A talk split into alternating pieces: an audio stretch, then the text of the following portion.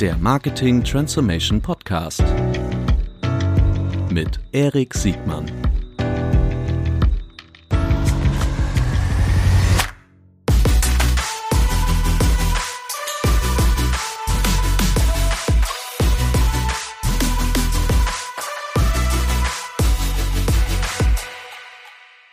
Herzlich willkommen zu einer neuen Folge des Marketing Transformation Podcast. Heute machen wir wieder weiter mit den Media-Plattformen, mit einem richtigen Spezialisten. Herzlich willkommen, Jens Jokschat.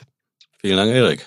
Du bist Experte für Amazon und wir wollen heute sehr stark über das Werbegeschäft von Amazon sprechen, aus der Perspektive des, der Werbungtreibenden, aber natürlich auch äh, Trends, Konkurrenten und wie die Reise für Amazon weitergeht. Lieber Jens, bevor wir einsteigen, bitte stell dich doch kurz selbst vor. Ja, sehr gerne. Vielen Dank erstmal für die, für die Einladung. Jens Jockschaut mein Name. Ich mache seit ja mittlerweile fast 20 Jahren erschreckenderweise Online-Marketing, äh, Schwerpunkt Performance-Marketing. Vor fünf Jahren die Agentur PrimeUp gegründet. Wir sind Spezialist für Amazon und E-Commerce-Marketing im weitesten Sinne. Und ähm, ja, davor auf Media-Agenturseite gewesen, Programmatic Advertising seit 2011. Und das hat mich dann ein bisschen zum Thema Amazon gebracht seit 2017. Du bist ein, ein nicht nur Experte, sondern auch Unternehmer und äh, Amazon, also gegründet habt ihr ja vor fünf Jahren. Wie lange beschäftigst du dich schon mit, mit Amazon und programmatisch? Hast, das hast du vorhin gesagt, aber ich weiß noch, dass du in der programmatischen Welt warst. Ich glaube, ganz früher warst du bei Pilot, richtig? Mhm, genau, richtig, also, ja. Die, ähm, wie, wie lange hast du das Werbegeschäft von Amazon schon auf dem Schirm? Ja, also das ganze Programmatic-Thema grundsätzlich kam ja nach Deutschland so ungefähr 2009, 2010. Mhm. Da haben wir damals tatsächlich sehr früh uns draufgeworfen, weil irgendwie klar war, dass das die Steuerung und, und äh, Ausrichtung von Display Advertising fundamental verändern wird. Und ähm, ja, das ähm, habe ich dann bis 2011 gemacht und danach eine Agentur dann gegründet, die sich speziell nur auf Programmatic Advertising gestürzt und gestützt hat. Und ähm, ich glaube, das muss dann so 2015, 16 gewesen sein, als Amazon mit seiner DSP hier aktiver wurde in mhm. Deutschland mhm. und um die Ecke kam. Und da sind so die ersten Anknüpfungspunkte dann Richtung, Richtung Amazon, Amazon Werbung entstanden. Und parallel ähm, war das auch so die Zeit, wo das ganze Amazon PPC-Geschäft, was ja heute auch eine fundamentale Säule ausmacht bei den Kollegen, ähm, ja, eine steile Wachstumskurve genommen hat. Mhm. Das habe ich in den Vorgesprächen schon gemerkt, dass, äh, das war mir schon vorher klar, ne, dass du nicht nur auf das reine PPC, Lower Funnel, E-Commerce-nahe Geschäft guckst, sondern dass du auch das Mittel- und, und obere äh, Segment, also Mid-Funnel und, und Upper-Funnel-Geschäft, äh, was dann eher so ein bisschen bedarfsweckend, wo es dann noch andere Formate gibt, steigen wir am besten gleich ein. Wie wirst du, wenn man so äh, metamäßig, sage ich jetzt schon, wenn man so äh, global galaktisch drauf guckt, wie würdest du so Amazons Rolle im, im Werbekosmos einordnen? Ja, mittlerweile sind sie ja ähm, auch nicht erst seit, seit äh, ganz kurzer Zeit, in der westlichen Welt zumindest, der dritt, drittgrößte digitale Werbevermarkter hinter ähm, Google und, und Facebook oder Alphabet und Meta, wie auch immer man es dann sehen will. Und ähm, glaube ich mittlerweile auch, wenn man es mal jetzt über mehr als ein Quartal betrachtet, mit den größten Wachstumsraten, also von daher auch, auch stark aufholend. Und ähm, in dieser Funnel-Betrachtung, die du schon angesprochen hast, ähm, ist mein Eindruck so, dass in den letzten vier, fünf, sechs Jahren Amazon sich da so von unten nach oben gearbeitet hat aus der Funnel-Sicht. Also vor allen Dingen stark, sehr früh mit dem ganzen ähm, Keyword-getriebenen, suchgetriebenen PPC-Geschäft halt äh, sehr erfolgreich geworden ist und da sicherlich auch der, die ein oder andere Seite aus dem Google Playbook ähm, entnommen hat. ist, glaube ich, irgendwie auch keine, keine Herabwürdigung, wenn man das sagt, sondern da einfach gesehen hat, was da super funktioniert und äh, entsprechend erfolgreich hat sich das ja auch entwickelt. Und dann kam halt mit dem mit der DSP-Thematik, dem ganzen Programmatic-Thema eben eine weitere Plattform dazu, die eben auch ermöglicht, die ganzen Amazon-Kundendaten und, und Kaufverhalten eben auch außerhalb von Amazon nutzbar zu machen für Werbungtreibende. Und das beides sind so, ähm, glaube ich, auch bis heute die, die aktuell zumindest größten Säulen. Und ähm, was jetzt so der nächste große Schritt wird, nach, nach unserer Überzeugung, was man auch beobachten kann, ist einfach, dass Amazon sich jetzt Stück für Stück im Upper Funnel, ähm, also da, wo jetzt vielleicht noch nicht so die Kaufentscheidungsprozesse unmittelbar stattfinden, sondern Bedarfsweckungen, wie du ja schon gesagt hast, ähm, stattfindet, ähm, sich da immer stärker zu positionieren. Und da ist man dann schnell bei Themen wie Bewegtbild, Video ähm, und den ganzen Plattformen, wo es dann auch für Markenwerbung treibende spannender wird mhm. ähm, und wo es nicht mehr nur um kleine Banner geht oder Keywords. Und das Schöne ist, äh, Amazon beherrscht das ja alles. Die haben mit, mit, mit Amazon Prime Video eine der, Reichweites, der reichweitenstärksten Streaming-Plattformen in der westlichen Welt. Das müssen wir eigentlich dauernd jetzt dazu sagen. Ne? Unsere Welt besteht ja nicht nur aus den westlichen Bereichen. Ähm, die, ähm, und im, im, im transaktionsnahen Geschäft, zumindest für, für, für Produkte, äh, die transaktionsstärkste Plattform. Ähm, fehlt eigentlich nur noch was, was so im Check24-Segment ist, ne? für Services. Kommt vielleicht noch. Gut, aber das wäre jetzt. Du hast im Grunde jetzt in deiner kurzen mhm. Einordnung schon, schon ganz viel gesagt. Ich versuche das mal so für mich zu ähm, in, in irgendeine Reihenfolge zu bringen. Also erstmal ganz wichtiger Fakt: Amazon ist die drittgrößte Media-Plattform, ne? der größte oder Plattform, Publisher. Also ähm, und die äh, und ich glaube, auch hier könnte man sagen, die sind gekommen, um zu bleiben. Das ist kein, das ist jetzt kein Trend. Also das ist jetzt nicht irgendwie so ein Twitch, TikTok, äh, Snap. Ah, das ist schon gleich eine Wertung. so, also die sind schon tief integriert. Die mhm. kommen aus, äh, sind am Anfang doch vermutlich mit den PPC-Geschäften, äh, also mit dem Pay-per-Click, mit den E-Commerce-Umsätzen gewachsen, richtig? Ich würde gerne ja. mal so die Einordnung, äh, was sind eigentlich mhm. so die Erlösarten im Werbekosmos von Amazon? Vielleicht kannst du die für uns mal zurechtlegen, bitte. Ja, genau. Also ich denke, das ist äh, nicht zu viel gesagt, wenn man sagt, das ist die lowest hanging fruit gewesen, wahrscheinlich für Amazon, ähm, da einfach zu erkennen, es gibt irgendwie Hunderttausende von Herstellern und Händlern, die weltweit eben über die Plattform verkaufen und dann eben auf Suchergebnisseiten auf der Plattform Amazon selbst eben Werbeslots bereitzustellen, die ich dann irgendwie im Auktionsverfahren auf einer Cost-per-Click-Basis versteigere. Ja, schon eingangs gesagt, das hat ja schon jemand anders vorgemacht, dass das mhm. halt gut funktioniert. Mhm. Und ähm, wenn du dir das dann angeguckt hast vor mittlerweile ja, weiß nicht, sechs, sieben Jahren, ne, wenn ich dann da starten kann als Werbung treibender mit irgendwie Cost per Klicks von drei, von drei Cent und dann mhm. gleichzeitig Conversion Rates hab, die irgendwie schnell da auch mal fünf oder zehn Prozent oder höher liegen können, dann ist äh, das eine relativ kurze Rechnung, um rauszufinden, dass das halt sehr, sehr effektiv und effizient sein kann. Ne, so. Mhm. Und natürlich, wie es dann immer bei den Biddable Media Plattformen ist, je mehr Wettbewerb da reinkommt, ne, mhm. je teurer wird's natürlich auch, je äh, je größer wird vielleicht auch ein Optimierungs- und Effizienzdruck, ne, aber das hat ja auch aus unserer Sicht zumindest positive Effekte dahingehend, dass ich dann eben als Werbungtreibender auch dafür sorge, dass ich äh, den Traffic eben bestmöglich wandle und dafür gute mhm. Media ähm, und, und äh, User Experiences sorge. Aber das ist ein, das finde ich ein guten Vergleich. Ne? Man ist ein lupenreines Auktionsverfahren und man kann sofort die, die Conversion messen und damit sind ja auch in der Regel den Performance-Budgets dann kaum oder keine Grenzen gesetzt, solange gewisse äh, Kriterien, die dann eher am Deckungsbeitrag orientiert sind, äh, also da sind keine Grenzen gesetzt. Die, ähm, aber anders als im Google-Kosmos ist es ja schon so, wenn ich es richtig verstehe, dass die Kundenbeziehung äh, nicht zum Werbungtreibenden übergeht, ne? sondern auf die, das PPC-Geschäft von Amazon ist ja eins, wo ich zwar einen Absatz generiere, aber ich bin ja nicht notwendigerweise dann auch der Inhaber der Kundenbeziehung. Die bleibt ja bei Amazon, richtig? Ja, im Großen und Ganzen stimmt das schon. Es gibt ja unterschiedliche Arten, wie ich mit Amazon arbeiten kann, ohne da jetzt irgendwie zu tief reinzugehen. Ne? Gibt es ja grundsätzlich immer dieses Vendor- und Seller-Modell. Als Vendor verkaufe ich meine Produkte eben typischerweise als Hersteller an Amazon. Das ist mhm. so das B2B-Geschäft und dann mhm. macht Amazon tatsächlich alles, was Fulfillment, Customer Service Richtung Endkunde ähm, betrifft. Und im Seller-Modell, da kann ich dann Amazon eben selbst auch nutzen, eher als eine Plattform, wo ich mich dann aber selbst darum kümmern muss, wie ich die Produkte zum Kunden kriege kann ich irgendwie auch Amazons Logistik nutzen, nennt sich dann FBA, aber ähm, da habe ich dann im Zweifelsfall schon auch direkten Kundenkontakt, muss mich über Kundenanfragen oder um Kundenanfragen selbst kümmern. Also da gibt es ein paar unterschiedliche Ausprägungen. Klar, aber okay, Kundenkontakt hätte ich vielleicht deutlicher formulieren sollen. Die äh, natürlich, in dem Moment habe ich ja auch die Geschäftsbeziehung, aber ich habe nicht so wie es in anderen, wenn wenn der Kunde direkt auf meinem Webshop gekauft hätte, dass ich auch den, den Opt-in kriege, die Nutzereinwilligung, damit ich auch das zukünftige Retention-Marketing dann direkt machen kann, sondern da hat ja Amazon was dagegen. Das stimmt natürlich. Und vor allen Dingen auch aus digitalen Marketer-Sicht ein fundamentaler Unterschied, ob ich einen Nutzer im eigenen Webshop habe und da dann zumindest bislang eben mit Cookies äh, mhm. dann auch selbst arbeiten kann mhm. und äh, die für mein Marketing nutze oder irgendwie Newsletter-Opt-ins generieren kann. Das ist auf Amazon natürlich ein bisschen anders. Okay, das heißt also, dass schlaue Advertiser vermutlich das auch differenziert betrachten betrachten, wenn sie ihre, ihre Akquisitionssteuerung machen. Also Absolut. Ne? Und die Diskussion oder die Überlegung haben wir natürlich auch mit unseren Kunden häufig. Ne? Wo schicke ich eigentlich den Nutzer hin? Äh, ist der besser irgendwie im eigenen Webshop aufgehoben oder mache ich den Umsatz besser bei Amazon? Und dann gibt es immer häufig so zwei Betrachtungsweisen. Natürlich ist es so, dass ich auf Amazon auch natürlich einen Revenue Share abgebe auf der anderen Seite, auf der einen Seite, aber auf der anderen Seite muss ich eben berücksichtigen auch, und das beobachten wir im Regelfall, und das ist nicht nur die Ausnahme, dass eben auch natürlich Conversion Rates und, und das, was ich aus so einem Nutzerkontakt eben auch an Erlösen raushole, bei Amazon dann doch häufig eben besser äh, funktioniert und mhm effizienter und effektiver sein kann, als ich das vielleicht im eigenen Webshop hinkriege. Ne? Aus mhm. verschiedenen Gründen, weil einfach Amazon natürlich gelernter ist. Ich habe das ganze Payment-Thematik nicht drumherum. Prime äh, mhm. macht mir den Rückversand leicht und so weiter. Mhm, okay. Die, ähm, wenn wir so die Funnel-Stufen äh, angucken, um nochmal kurz im PPC-Geschäft zu bleiben.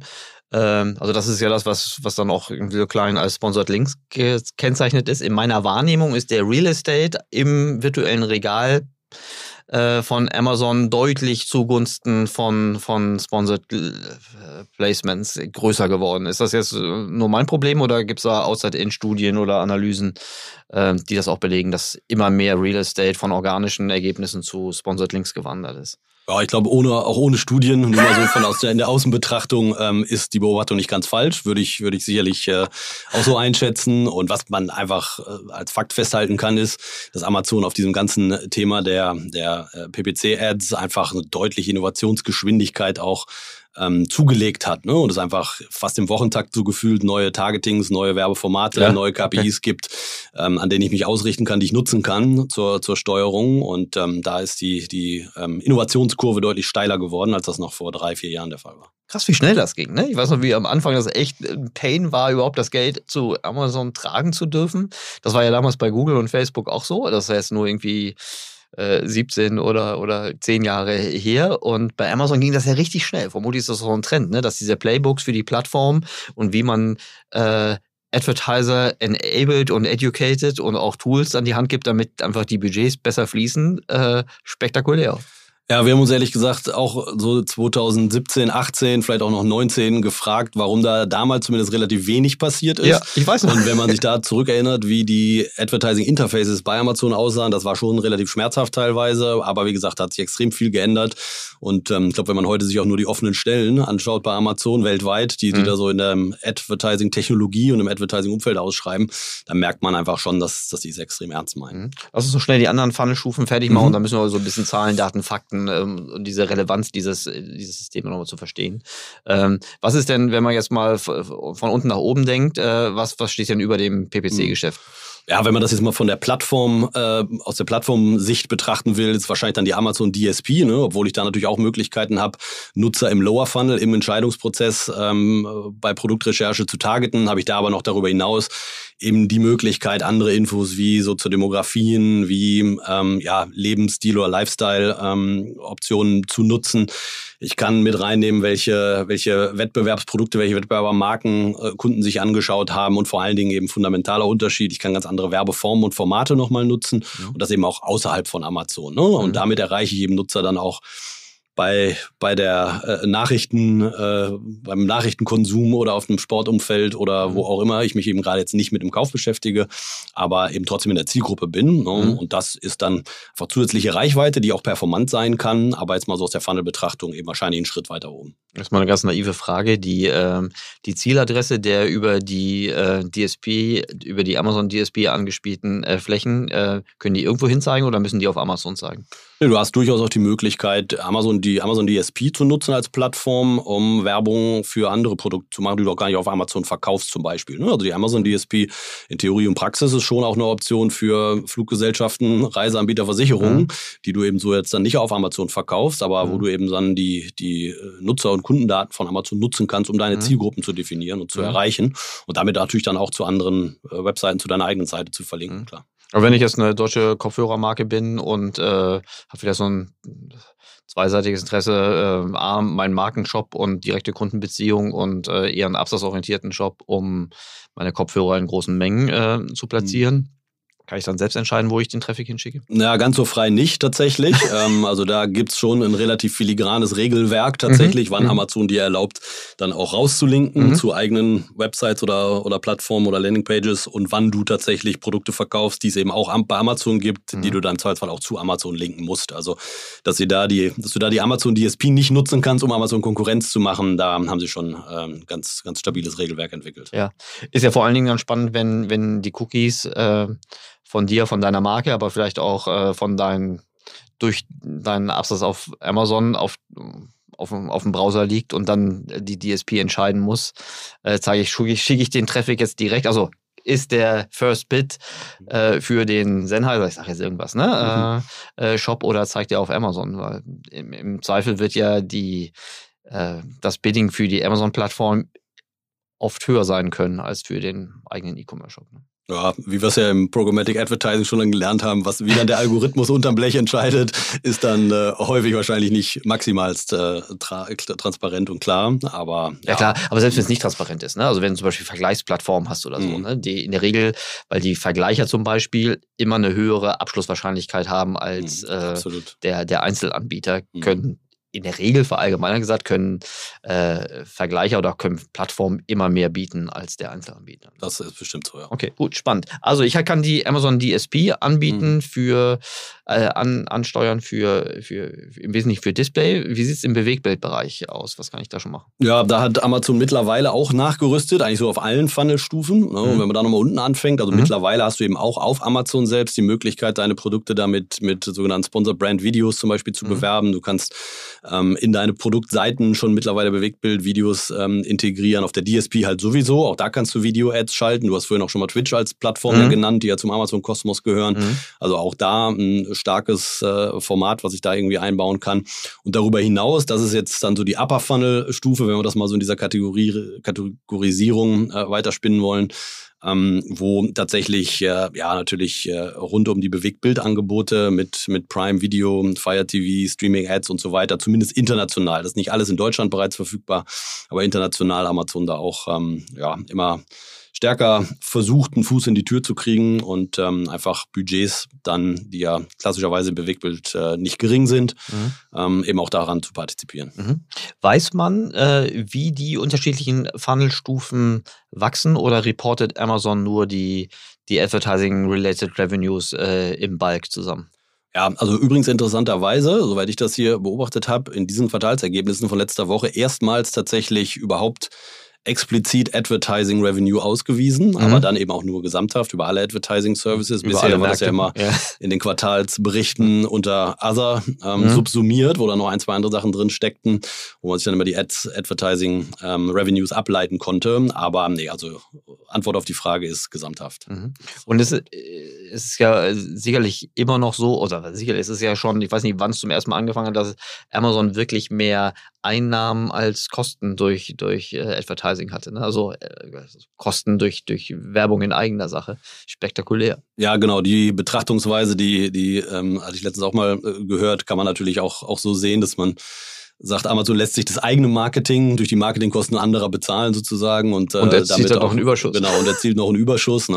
Ähm, hat natürlich ein bisschen unterschiedliche Ausrichtungen, aber ja klar, ist tatsächlich so mittlerweile. 30 oh. Milliarden auf Jahressicht. Ja, also das ist schon die Zahl, ja. 30 Milliarden äh, mit, mit, mit was für einer Wachstumstendenz? Was kann man, was kann man so sagen an den, an den letzten Ergebnissen auf Quartalsebene, die man äh, so weiß? Äh, gib uns mal ein Gefühl für, also wir wissen schon, wie groß es sind, 30 Milliarden, also absolute Macht. Äh, wenn man das mal in, in anderen Publishing-Dimensionen denkt, äh, die Plattformen sind echt alle, also selbst die drittgrößte Plattform ist wirklich sehr, sehr weit weggezogen.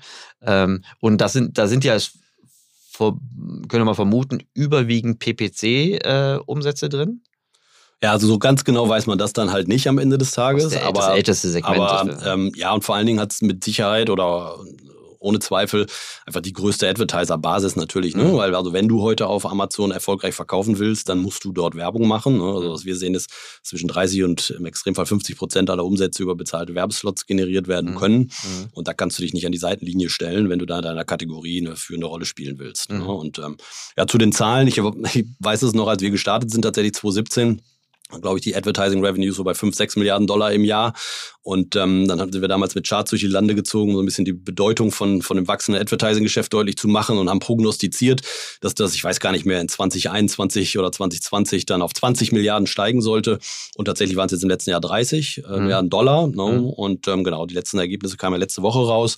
Bisschen sinkende Wachstumsraten tatsächlich, aber ähm, da muss man halt natürlich klar sehen, dass da jetzt in den letzten zwei Jahren extreme Covid-Verwerfungen drin waren. Ne? Mhm. Und du hast dann, musst musst du mal gucken, hast du da ein Lockdown-Quartal, also wo dann tatsächlich im, im Vorjahr, mhm. also 2020, ähm, natürlich Amazon extreme Wachstumsraten hatte, dadurch dass stationäre Handel weltweit ähm, häufig geschlossen war oder über längere mhm. Strecken geschlossen war. Und da muss man das im Jahresvergleich einfach berücksichtigen. Ne? Und das ist sicherlich ein Teil der Geschichte, warum jetzt ähm, übrigens nicht nur im Advertising-Geschäft, sondern vor allen Dingen auch im Retail-Geschäft die Wachstumsraten zuletzt ein bisschen schwächer geworden sind. Ja. Aber, ja. Wobei, wenn wir von Wachstumsraten sprechen, nur für die Dimension, ich meine, dass wir immer noch auch im Q4 21 noch ein Wachstum zu, also Q4 20 von irgendwie größer 30 Prozent hatten. Ne? Genau. Also das ist jetzt irgendwie mhm. Jammern auf hohem Niveau und äh, ich weiß jetzt gar nicht, Q4 2020, das ist ja weltweit. Ne? Es gab ja, ich weiß gar nicht, wie es mit den, mit den Inventory-Themen war. Mhm. Es gab ja im, im sonstigen PPC-Geschäft äh, während der Pandemie, also jetzt gerade so Google-getriebene äh, PPC-Geschäft, da gab es ja auch durchaus mal Abwälle, weil weil, weil die Nachfrage so stark war, dass viele E-Commercer gar nicht mehr gar nicht mehr liefern konnten oder äh, ihre Inventory Burndown so schnell war, dass sie sehen konnten, sie müssen nicht nur noch teures PPC-Budget hinterher schmeißen für bald leere Regale. Ne? Absolut, ne? Und gerade im letzten Jahr kam ja überhaupt diese ganze Logistik-Thematik auch noch hinzu, ne? Mit der mhm. ja viele auch zu kämpfen hatten, tatsächlich, dass einfach da die Container aus, aus Asien gar nicht schnell genug nach Europa kamen, mhm. um, um hier dann Waren zu verkaufen. Ne? Und das war sicherlich auch ein Faktor, der hier und da gebremst hat. Mhm. Und vor allen Dingen, ich finde immer ein Aspekt, den man auch nicht aus den Augen verlieren darf, ist, das Amazon-Werbegeschäft ist ja auch nicht so ganz entkoppelt von dem Amazon-Retail-Geschäft. Ne? Also mhm. gerade auf der PPC-Ebene brauche ich ja erstmal die Nutzer auf der Seite, um mhm. dort Ads zeigen zu können. Stimmt, ne? ja. Und wenn das halt nicht mhm. besonders stark wächst, und das war im letzten Quartal tatsächlich nicht mehr besonders stark, ich glaube nur noch einstelliges Wachstum, mhm. das Werbegeschäft aber, wie du schon richtig sagst, ich glaube um 32 oder 33 Prozent gewachsen ist, dann merkt man schon, dass einfach gerade auf dieser Werbeebene Amazon immer noch einen guten Job macht, da offenbar mehr Wettbewerb und mehr Einnahmen zu mhm. generieren. Jetzt ist es doch wahrscheinlich, dass Amazon seine, seine Aktivitäten im Werbegeschäft, jetzt wo sie ja deutlich mehr als Blut geleckt haben, äh, nicht, nicht verlangsamt oder gar stagniert, sondern deutlich mehr Gas gibt. Ne? Und für alle, die jetzt zuhören und denken, oh, das ist ja vor allen Dingen mehr ein E-Commerce-Thema, würde ich mal sagen, das wird ganz bestimmt nicht bei einem überwiegend E-Commerce-Thema, das wird vielleicht immer dominant sein für E-Commerce, aber ich glaube, dass die, dass die sonstigen Upper Funnel medialen Möglichkeiten, also du hast schon das Stichwort der DSP genannt, äh, aber auch Bewegtbild, jetzt zum Beispiel Amazon Prime Video monetarisiert auf der Werbeseite noch kaum. Ne? Ab und zu gibt es mal irgendwie ein Pre-Roll oder auf der Startseite habe ich mal eine Krombacher Werbung gesehen, aber es war jetzt noch nicht so. Ja, ist, glaube ich, tatsächlich äh, safe to say, dass das noch sehr in den, in den Kinderschuhen steckt, ganz mhm. klar. Wenn man jetzt weltweit sich so ein bisschen anguckt, dann fällt vor allen Dingen auf, aus unserer Sicht, dass Amazon halt schon sehr, sehr stark in Content investiert. Ne? Also mhm. Fußballrechte oder also nicht Friday Night oder Monday Night Football äh, in in USA, Rugby in Australien, Premier League in in UK. Also da wird investiert einfach um Nutzer an den großen Screen im Wohnzimmer zu kriegen mhm. und da ist irgendwie absehbar, dass eben auch da dann die auch für Live-Events, ne, die, die, man ja auch unterbrechen kann. Ja, ne, ja. solche mhm. Geschichten sicherlich. Mhm. Ne, und da ist irgendwie klar, dass es natürlich super Plattformen und äh, und und Umfelder sind, in denen ich dann irgendwie Bewegtbildvermarktung auch, ähm, auch ausbauen kann. Und das haben wir tatsächlich in, in einigen Fällen hier auch in Deutschland schon erlebt, dass irgendwie Kunden von uns eben dann auch die Möglichkeit haben, in Champions League-Umfeldern da schon Werbespot zu schalten, wenn sie es machen, aber das ist dann tatsächlich sehr upper funnel, wie du schon mhm. sagst. Okay. Also da äh, werden wir vermutlich noch, noch mehr sehen. Kannst du, äh, also von mir ist auch die richtige Reihenfolge, ne? dass sie erstmal die Nutzer an und also durch den Content immer mehr Nutzer an, an das Medium äh, binden und erst dann die Monetarisierung machen. Ne? Sie können ja wirklich, sie können sich das ja leisten, das so rum aufzubauen. Also erst die Investitionen in die Nutzerbasis und in den Content und erst dann die Monetarisierung. Das ist ja. ja. Ich weiß nicht, ob Rupert Murdoch das heute auch noch so machen könnte, aber anderes Thema. Die, äh, die, äh, wie siehst du die, ähm, wie siehst du die Rolle der, der, der, der Mediaagenturen und der, der Mittler in diesem Spiel? Das ist ja jetzt noch, ich will nicht sagen Kinderschuhen, aber das ist noch nicht so weit. Aber kannst du, hast du schon, du bist ja selbst keine, keine typische Mediaagentur, sondern eine Spezialagentur, aber äh, wie umgarnt oder wie arbeitet Amazon denn heute mit, mit ihren Agenturpartnern zusammen? Naja, schon. Also da wird auch jetzt zunehmend Nähe gesucht. Das merkt mhm. man schon. Ne? Das war über Jahre auch nicht der Fall. Ne? Da war das auch für, für Agenturen sehr stark durch Self-Service geprägt. Ne? Mhm. Aber jetzt jüngst hat Amazon auch ein, so ein Partner-Network, nennen sie das, gelauncht, ja, wo dann eben auch Agenturdienstleister die Möglichkeit haben, einfach eine ja, Informationen zu kriegen, ja, ähm, eine, eine engere Kontakt, eine engere Bindung zu Amazon herzustellen, sofern das vorher jetzt noch nicht der Fall war. Und ähm, also ich glaube, die Erkenntnis ist da schon gereift, ne, dass Agenturen da sinnvolle Multiplikatoren sein können und eben vor allen Dingen auch was, was äh, intelligente Konzepte betrifft, ähm, da ein wichtiger Partner sind, weil natürlich vieles Know-how um diese Advertising-Plattformen herum bei den einzelnen Kunden ja gar nicht im Haus vorliegt, ne? wo mhm. soll es auch herkommen. Also da brauchst du, denke ich, schon immer jemanden in der Mitte, der sich damit auskennt und da einfach auch eine, eine Sicherheit und eine Erfahrung mitbringt. Mhm. Zu, dem, zu dem Thema der, der Content-Kreation, die Rechte, die oder Übertragungsrechte oder auch den eigenen Content, die sie für Prime machen, ähm, die waren ja früher, also früher, die waren am Anfang noch USA-lastig. Die haben ja schon bei Amazon Prime Video angefangen, sehr schnell regional dann auch äh, Märkte zu bearbeiten. Ich glaube, da haben sie sich ein bisschen an Netflix äh, orientiert. Kann man jetzt schon irgendwelche Schwerpunkte in Geografien irgendwie feststellen oder bauen die überall Content mehr oder weniger gleich stark aus?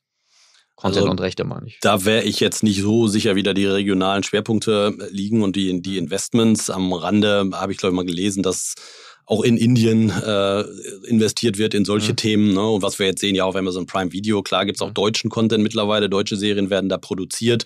Mhm. Ob das jetzt im Vergleich zu den Netflix der Welt mehr oder weniger ist, wäre ich jetzt nicht so sicher, mhm. weiß ich nicht. Ne? Aber ich glaube halt schon, was sicher ist, ist, dass einfach das Plattformen sind, wo man merkt irgendwie, da werden die User äh, eben nicht nur noch auf dem Handybildschirm oder auf dem Mobile-Endgeräten oder auf dem Desktop, sondern eben auch auf dem großen Screen im Wohnzimmer mit Inhalten versorgt.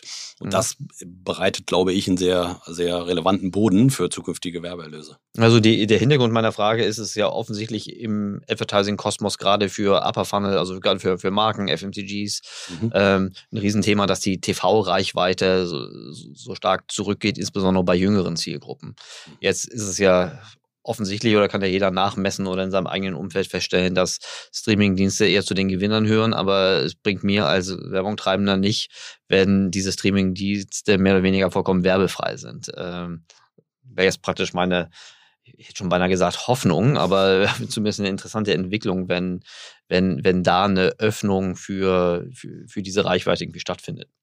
Wenngleich das vermutlich auch kein Zuckerschlecken wird. Ne? Das wird ja mhm. auch vermutlich äh, versteigert und das wird auch seinen Preis haben, oder? Ja, also das ist natürlich, kann ja auch nur spekulieren, ne? Mhm. Aber äh, da wäre ich auch alles andere als überrascht, wenn man sich vorstellt, ich meine, wo gehen die, die ähm, im Marketing sagt man immer Money follows Eyeballs, ne? Mhm. also die Werbeerlöse landen da im Grunde, wo die Nutzer sind.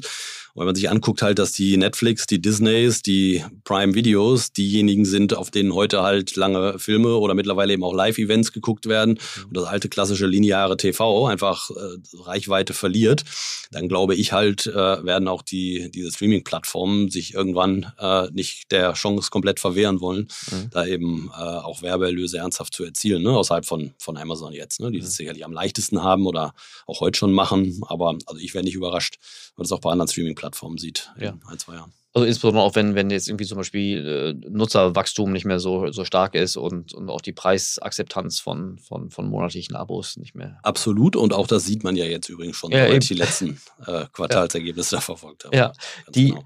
ähm, ist die Amazon DSP vielleicht schon ein, ein erster Einstieg für, für Werbungtreibende in diesen, in diesen Mid- und Upper-Funnel-Bereich? Also äh, Hypothese wäre ja, mh, hm, dass die große Reichweite über Amazon Prime, die wird ja vermutlich nicht äh, nach alten Mediaagentur äh, Rahmenbedingungen irgendwie rabattorientiert sein, sondern das wird ja sehr wahrscheinlich, es würde ja total Sinn machen, das auch programmatisch auszusteuern. Weil Amazon hat den Rückkanal, die wissen, wer guckt, äh, die haben den Zugang auch zu den Advertisern. Gibt überhaupt keinen Grund, dass, äh, also ich wüsste jetzt kein, kein Betriebssystem, was sich da mehr anbieten würde. Deshalb wäre ja vermutlich dann auch die eine, eine Demand-Side-Plattform, auch wenn sie überwiegend dann auf die eigenen Inventare zeigt, aber ein, ein, ein, eine Schnittstelle, die nach programmatischen Spielregeln läuft, äh, das Wahrscheinlichste.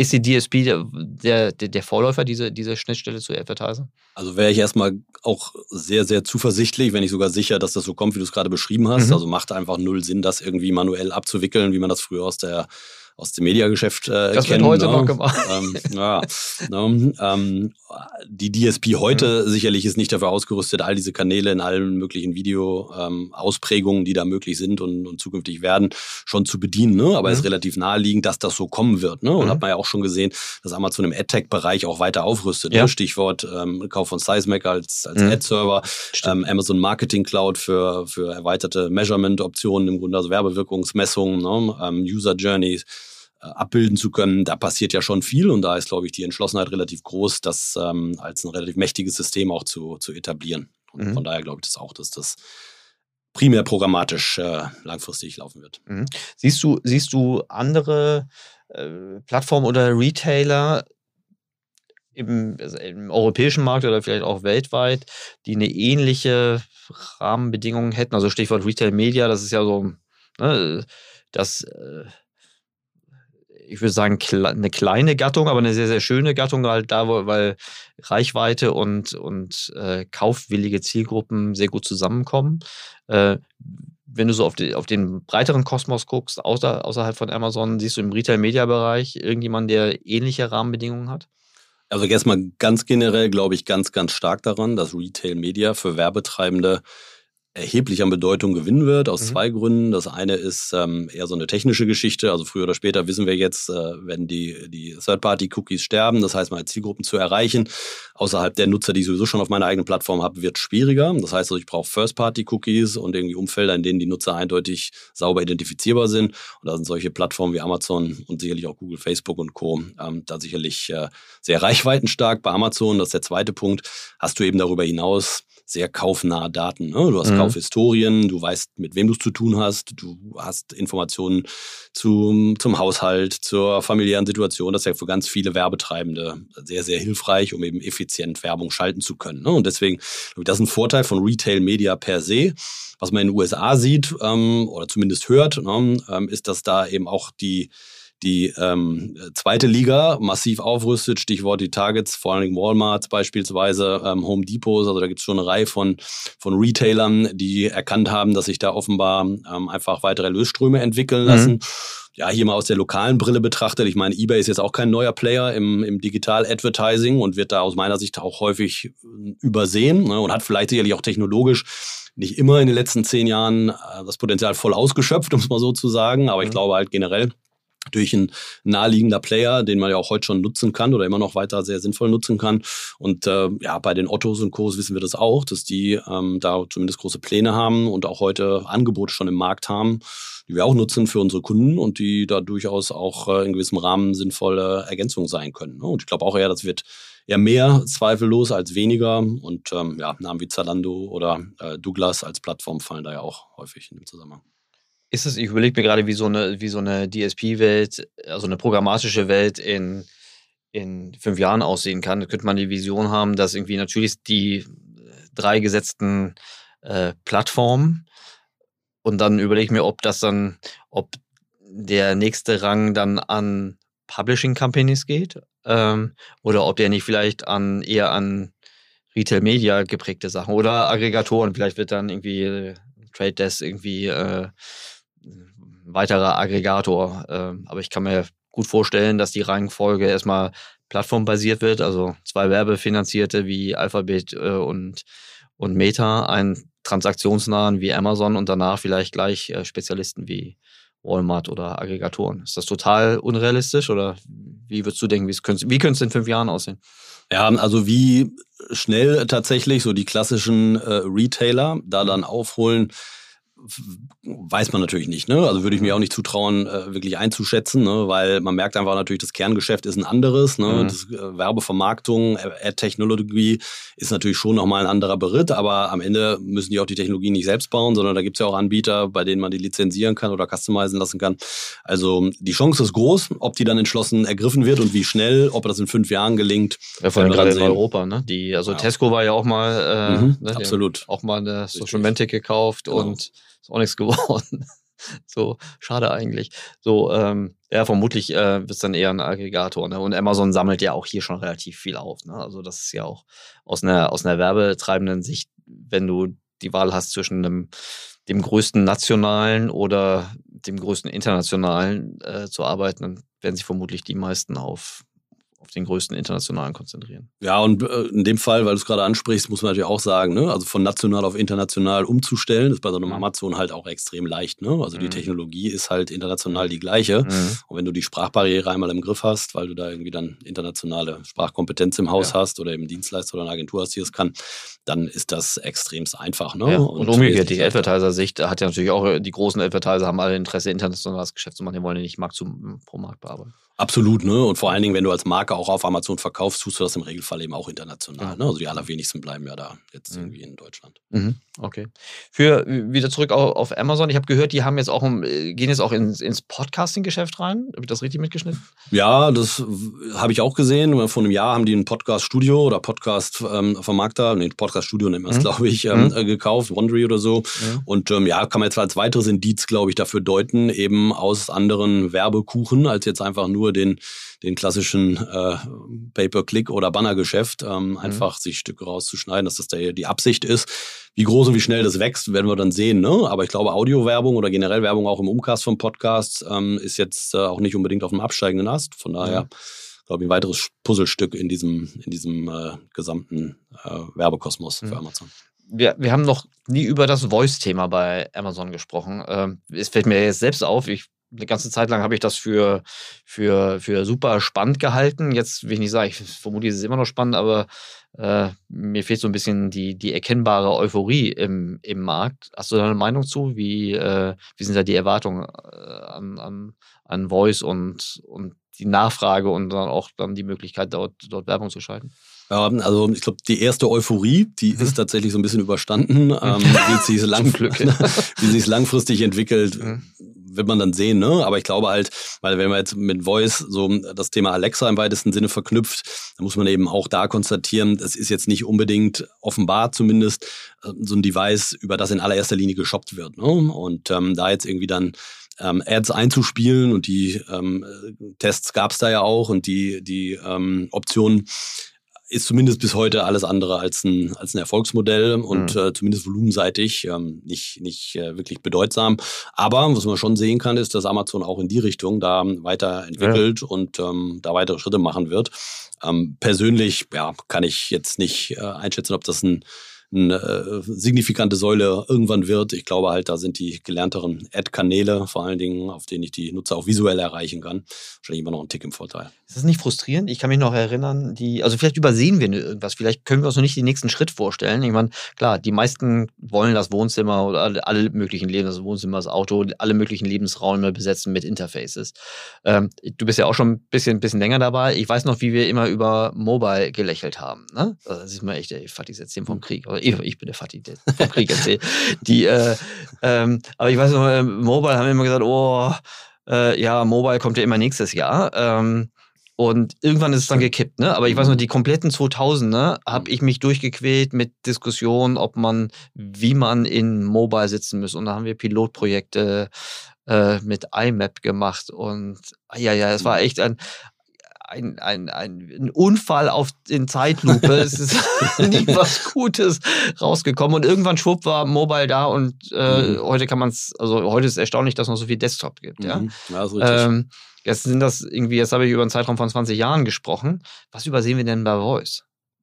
Was jetzt auch nicht, ne? Ja, ich glaube halt, der Unterschied ist halt, dir fehlt da die visuelle Dimension, ne? Also wenn man jetzt nochmal also jetzt eher die Nutzersicht, ne? Nicht ja. die, die eines, eines als Werbung treibende, ne? Aber wenn ich mal aus Nutzersicht überlege, ich will irgendwie Produkte recherchieren, ja, dann will ich natürlich in irgendeiner Form, in vielen Fällen mit Sicherheit, wenn es jetzt nicht wirklich ein USB-Kabel ist, will ich einen visuellen Eindruck haben, ich will Sachen vergleichen können, ich will Zusatzinformationen anschauen können. Und wenn ich da irgendwie per Voice was präsentiert kriege, als erste, zweite oder dritte Option, dann muss ich schon sehr sicher sein, was ich da kriege und was ich da brauche. Und vielleicht ist es ein Aspekt, warum das ähm, ja zumindest aus einer Nutzersicht noch nicht so richtig verfangen hat. Ja, okay, verstehe ich.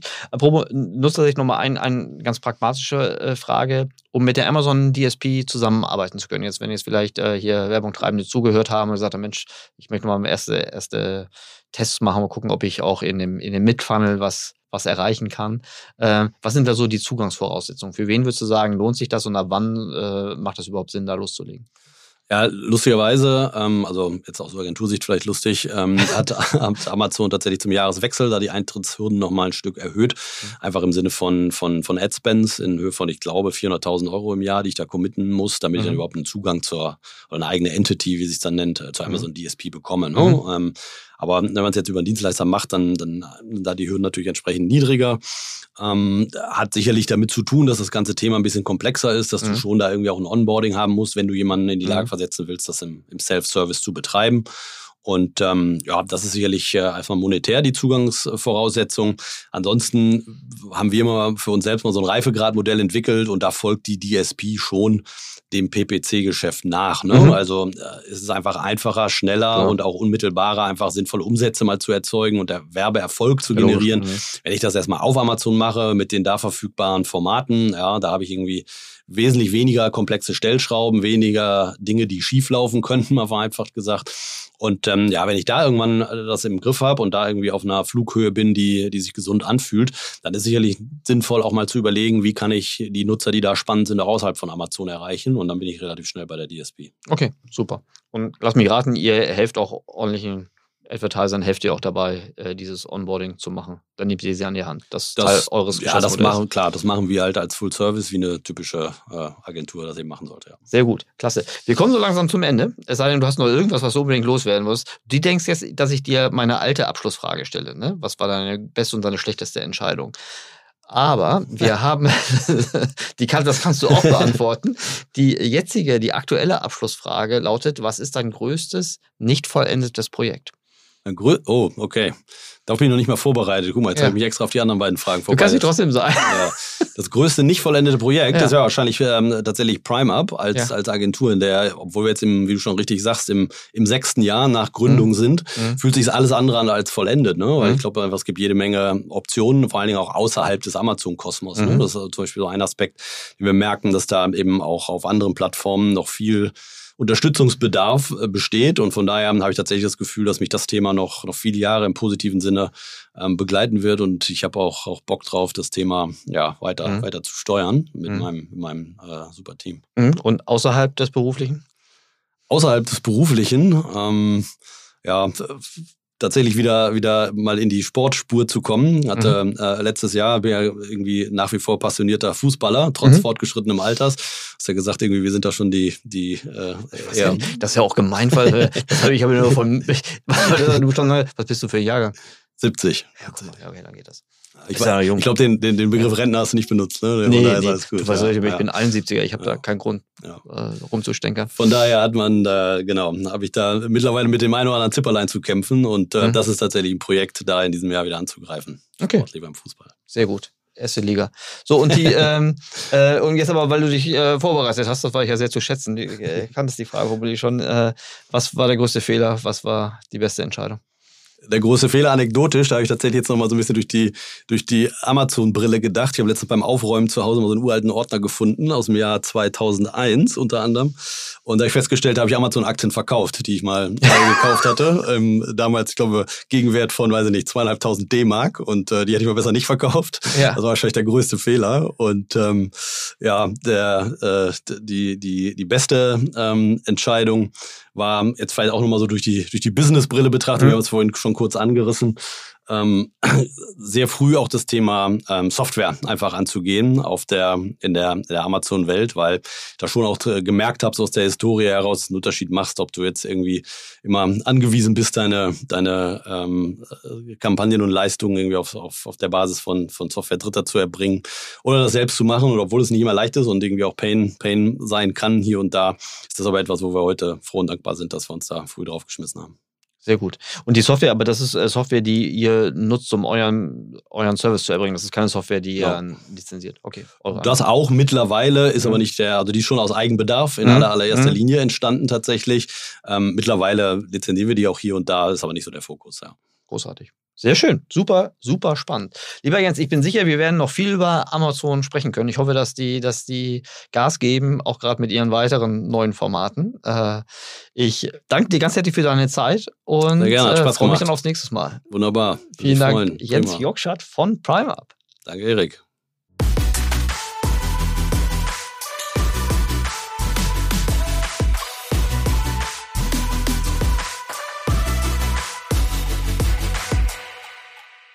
Dieser Podcast wird produziert von Podstars bei OMR.